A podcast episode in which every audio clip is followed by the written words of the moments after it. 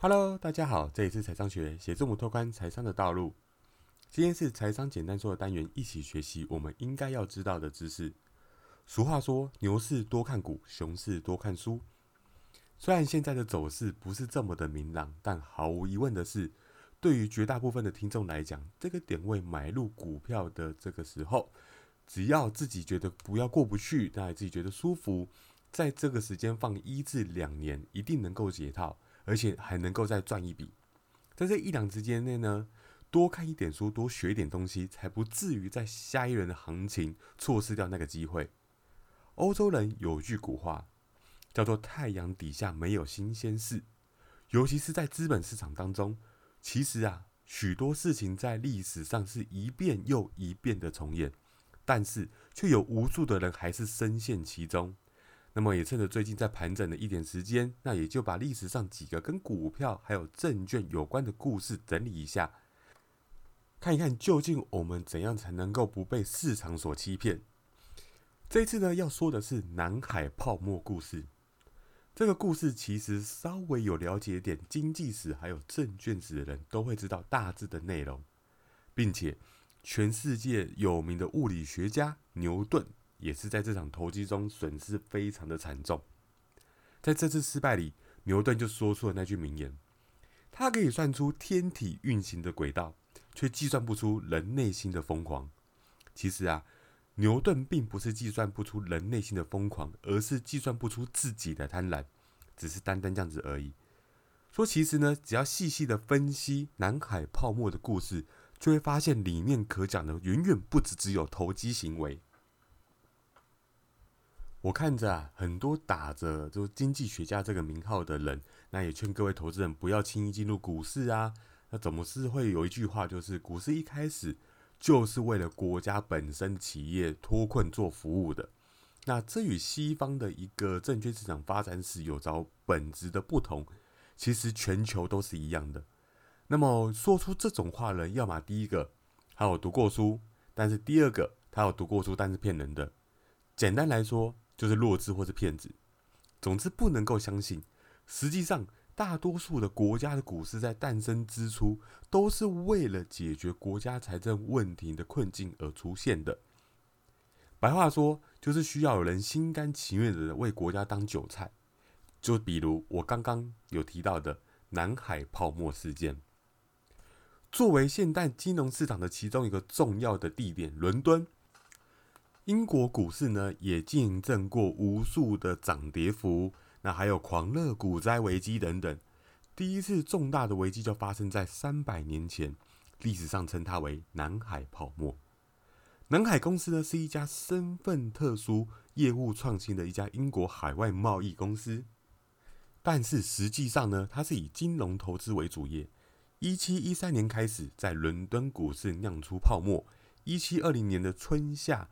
南海股价呢巨升巨降，股市呢也开始出现泡沫，也触发政坛的一些动荡，同时也催生出了一些市场监管、政府行为约束、潜在风险控制等现代金融市场要素的一些重要的决策。后人研究呢，还发现假新闻对于泡沫的兴起还有破裂所起的一个作用。风波呢，最终也是平风平浪静了。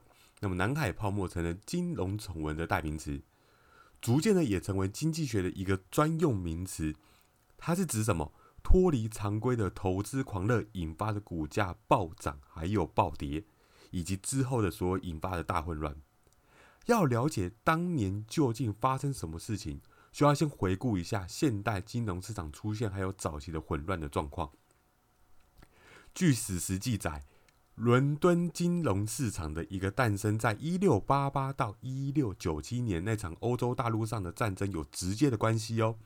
那场战争被称为九年战争，那还有一些大同战争等等的一些名词。因此呢，起因是因为法王路易十四呢，在欧洲大肆的扩张版图，那遭到荷兰、瑞典、圣罗马帝国、阿布斯堡王朝、英国、西班牙等国那做一个团结的抵抗。为了筹措呢战争的资金，英国统治当局呢从一六九零年开始在伦敦逐步建立具有现代金融市场风格的一个证券交易市场。那么，一六九四年成立了中央银行，也就是英格兰银行，并开始举债，发行了汇票啊，就是一种带有承诺付款的一个代金券。除了这个以外，当时呢，其实还开始盛行一些彩票啊，就像我们乐透彩等等，还有年金、股份公司啊、保险公司以及各式各样的赚钱理财计划。欧洲大陆上，荷兰。还有法国的金融投资业发展的非常的迅速，跟伦敦基本上是遥相呼应啊。伦敦金融市场就在这段时间累积大量的财富，不断的壮大。那么现在我们先来看一下南海公司的主要的营运项目。按照相关的史实记载呢，南海公司是一家以海外贸易为主的贸易公司。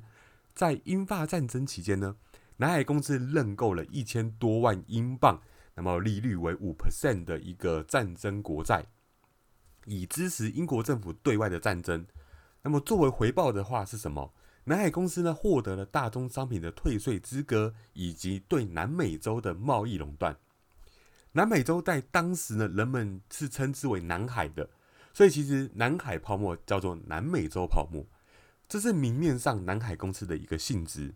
但实际上，南海公司是协助政府进行融资的一个私人机构。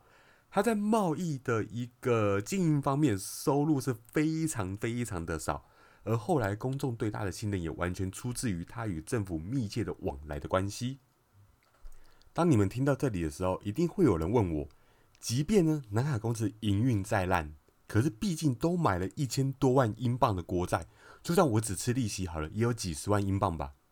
这在当时也算是一笔不小的收入哦。那么，怎么后来还是会发生南海泡沫呢？问题啊，就出在了南海公司并不只是想要赚这么多的钱而已，还想要赚更多。所以，其实一开始南海公司是想要买下英国政府全部的国债哦，大约是五千万英镑左右，成为英国政府的唯一借款人。但是啊，看中了英国政府的国债，并不只是南海公司一家。还有像是英国政府的一个中央银行，叫做英格兰银行，还有东印度公司。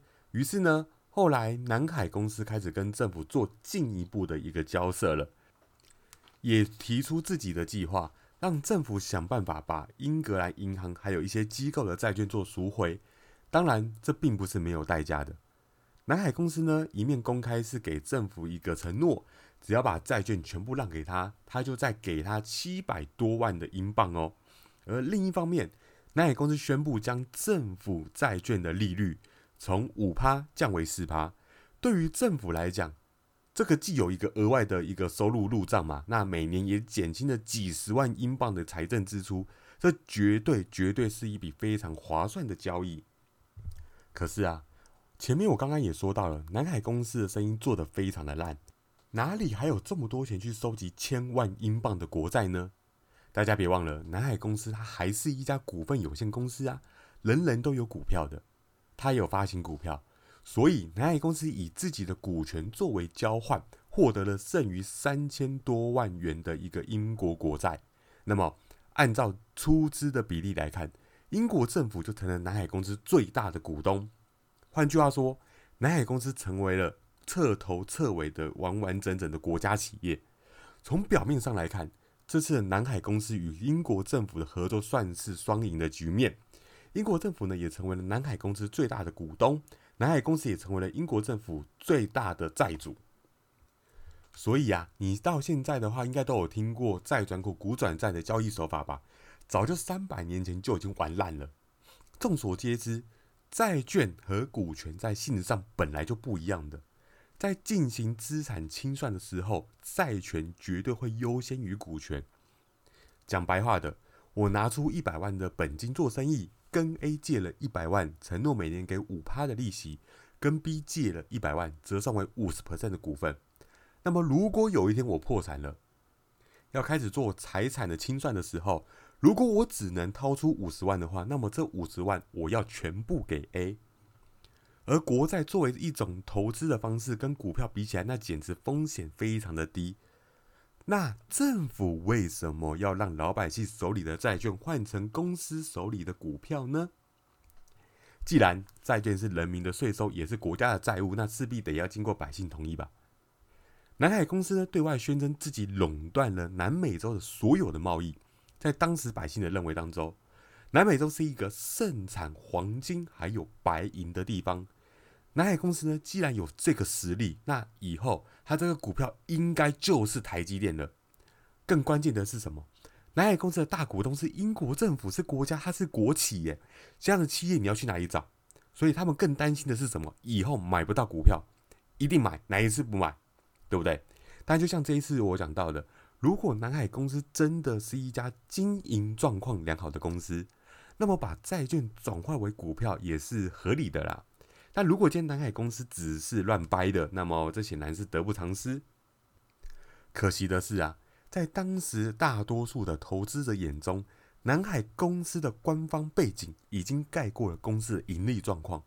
当英国政府宣布再转股方案的时候，南海公司的股价开始的上涨，从一七二零年初呢的一百多美元涨到了六月份的一千多美元。这样的飙涨，不论对于英国政府还是对于公司来说，都是天大的好事。首先，对南海公司来说，飙涨的股价可以让公司的大股东频频在高位套现；其次，对于英国政府来说，飙涨的股价意味着什么？可以抛出股票换成现金来偿还债券的本金，还有利息，还可以有大量的盈余哦。当然，这对普通老百姓来说，他们只知道买股票就能够赚钱，里面包含了谁？就是包含了物理学家牛顿。在这个泡沫里呢，简而言之，这场泡沫实质是英国政府通过南海公司的股票作为中介，从百姓那里借到了钱。但又通过股权免除自己强制还本付息的一个义务，他只需要按照约定向南海公司支付利息即可。这场买卖呢，真的是把散户坑得非常的糟。所有的百姓并不知道一点是在他们买入股票那一刻起，他们就被赋予了一个光荣的使命：为国捐躯当韭菜。最后，当然这个结局一定是泡沫会破裂了嘛？那无数的人损失惨重。而借由股权，英国政府得以免除数百万英镑的一个债务哦。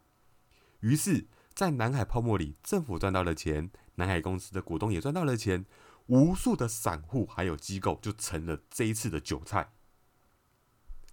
这个故事说起来虽然有点复杂，因为这毕竟是人类历史上第一次大规模的债权还有股权的相互转化的尝试。这个尝试呢，最终目的也是为了给国家脱困嘛。如今呢，英语里的股票称为 stock 嘛，正是来源于南海泡沫。因为在英语里，stock 原意于是库存、存货、债券，在南海泡沫中，大量的债券转化了股票，所以 stock 也就成了股票的名字。英国政府这种行为，跟每个国家的股市最早上市的几家企业把债务打包成股票上市借钱，其实是一样的性质。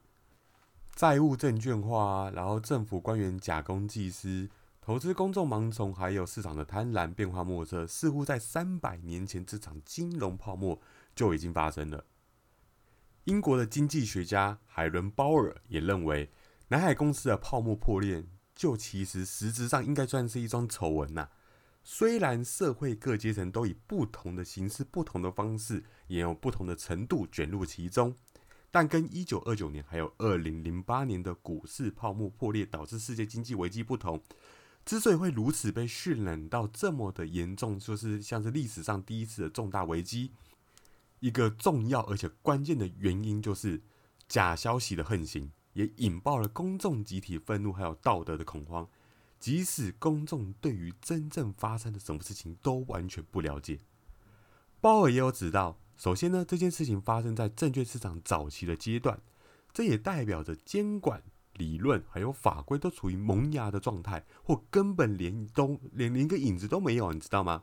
连财经记者啊这种概念还没有出现，就是在帮公司找一些丑闻的一些程序都没有，所以公众最容易获得相关资讯就是什么口耳相传，包含一些无稽之谈，还有阴谋论啊。或是只讲好的不讲坏的之类，这些都是。